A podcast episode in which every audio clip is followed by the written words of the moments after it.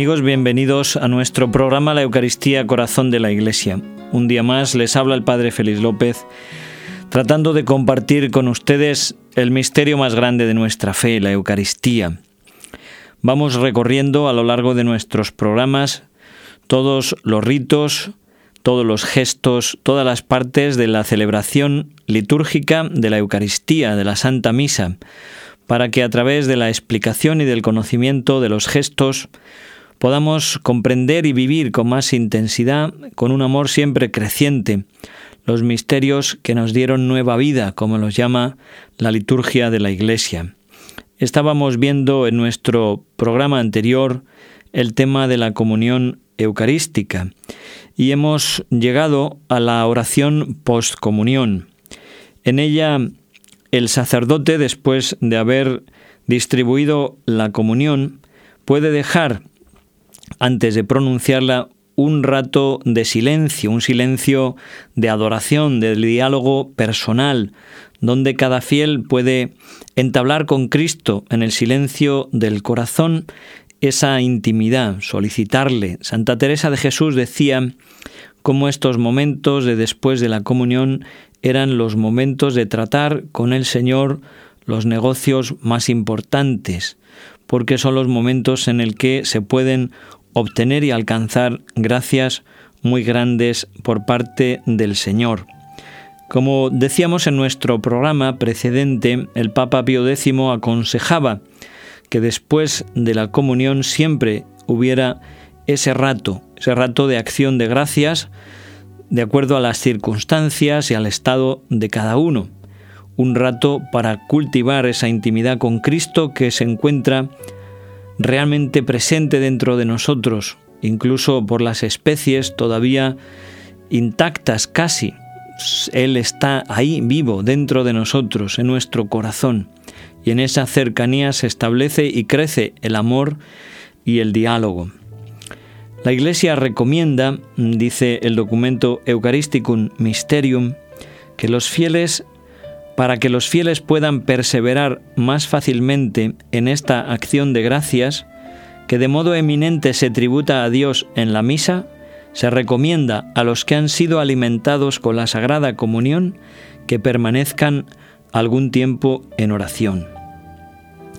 Normalmente en esta oración poscomunión, la oración que el sacerdote hace, viene a pedirse siempre que se hagan vivos, se hagan patentes, se manifiesten los frutos del misterio celebrado.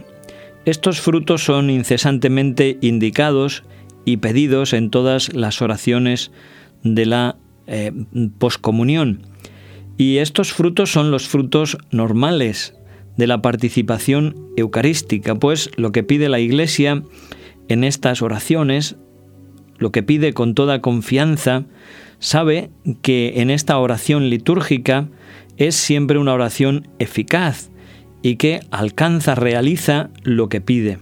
Vamos a ver algunos ejemplos de oraciones poscomunión de los domingos del tiempo ordinario, donde eh, podemos comprobar la veracidad de esto que estamos diciendo, como la Iglesia pide frutos de la participación en el misterio eucarístico. El domingo primero dice, te suplicamos la gracia de poder servirte llevando una vida según tu voluntad. El domingo segundo del tiempo ordinario dice, te pedimos que alimentados con el mismo pan del cielo, permanezcamos unidos en el mismo amor. Domingo tercero, Cuantos pedimos que cuantos hemos recibido tu gracia vivificadora, nos alegremos siempre de este don admirable que nos haces. Y así podríamos multiplicar los ejemplos con una larga lista. Basta recorrer las oraciones poscomunión de cualquier misa. Estos efectos los pide la Iglesia siempre con audacia y con confianza, porque la Eucaristía causa de suyo estos efectos en nosotros si no se encuentra bien dispuestos. Todos los sacramentos tienen esa acción, esa eficacia ex opere operato, es decir, por el simple hecho de recibirlo en eh, las debidas condiciones, el sacramento produce un fruto espiritual en nosotros, pero Gran parte de ese fruto depende también de la disposición de fe, de amor, de apertura, de acogida al Señor que cada fiel tiene dentro de su corazón. Llegamos ahora a un apartado que yo considero realmente bonito y es la relación que existe entre la comunión eucarística y la santidad. Jesús decía, si no coméis la carne del Hijo del Hombre y no bebéis su sangre, no tendréis vida en vosotros. El que come mi carne y bebe mi sangre tiene vida eterna, y yo le resucitaré en el último día. Más claro no se puede decir. La santificación del cristiano viene a través de la Eucaristía, tiene una forma eucarística. Así al menos es ordinariamente como Cristo quiere santificarnos a través de los sacramentos y especialmente a través de este sacramento que es el misterio del amor, la fuente y la cumbre de toda la vida cristiana. Y nosotros no podemos querer santos según nuestros propios gustos o según nuestras inclinaciones, porque eso sería absurdo, sino seguir el camino que Cristo nos ha marcado, el que es el solo santo y el que es la fuente de toda santidad. De alguna manera tenemos que reconocer que nuestra santidad es fruto de milagros, milagros que Dios hace a través de su gracia en nosotros. Porque ¿cómo podríamos nosotros librarnos de nuestros pecados, de nuestros defectos, de nuestras imperfecciones que tenemos tan arraigadas, tan metidas hasta el tuétano de nuestros huesos?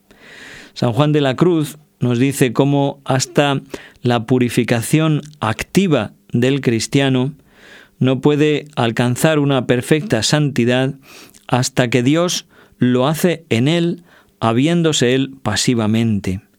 Pues bien, aunque nosotros tenemos que realizar actos al comulgar, sobre todo actos de fe, actos de amor, actos de esperanza, lo cierto es que la comunión puede decirse lo que San Juan de la Cruz decía también de la contemplación. Dios es el agente y el alma es la paciente. El alma está como el que recibe y como en quien se hace, y Dios como el que da y como el que en ella hace. Es decir, Dios es quien trabaja el corazón y el alma del fiel que le recibe en la Sagrada Comunión.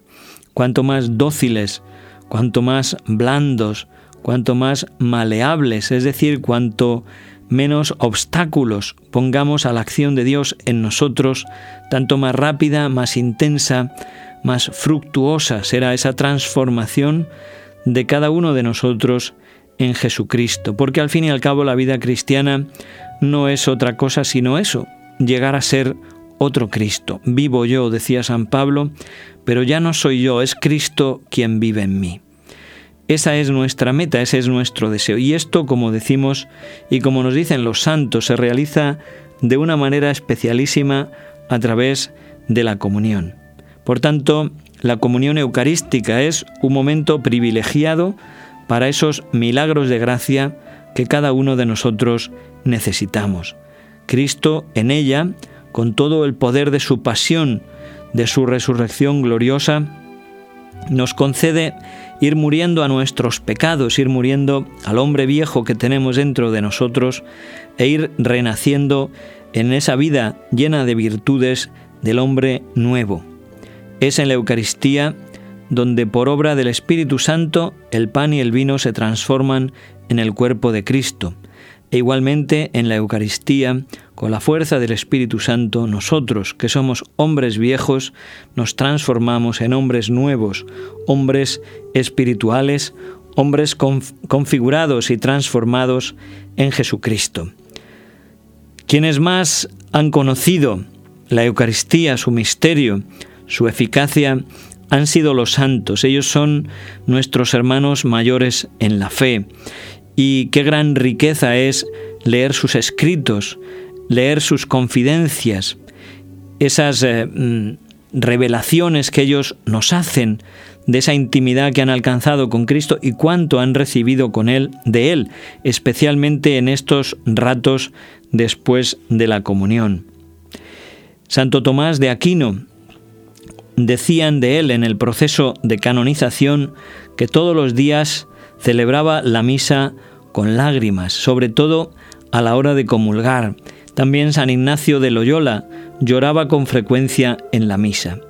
Nosotros no lloramos, quizá porque nos falta mucha fe, porque no sabemos descubrir o percibir la grandeza del misterio que tenemos delante. Los santos, los que viven con fe y con amor, esos son los que realmente entienden lo que está sucediendo o lo que Dios está haciendo cada vez que se celebra la Santa Misa. Otro gran testigo del amor eucarístico en la Iglesia fue San Francisco de Asís. Él siendo diácono escribió una carta a los clérigos en la que confiesa de una manera conmovedora la grandeza del misterio eucarístico y les anima a que realicen su ministerio siempre con esa actitud de admiración, de respeto y de amor.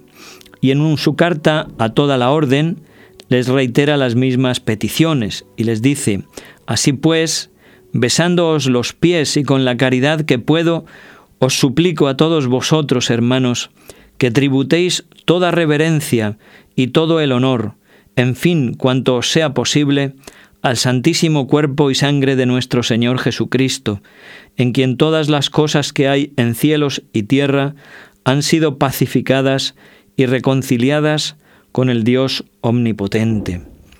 Él, San Francisco, ardía de amor en sus entrañas hacia el sacramento del cuerpo del Señor, nos dicen sus contemporáneos, sintiéndose oprimido y anonadado por el estupor al considerar tan estimable dignación y tan ardentísima caridad.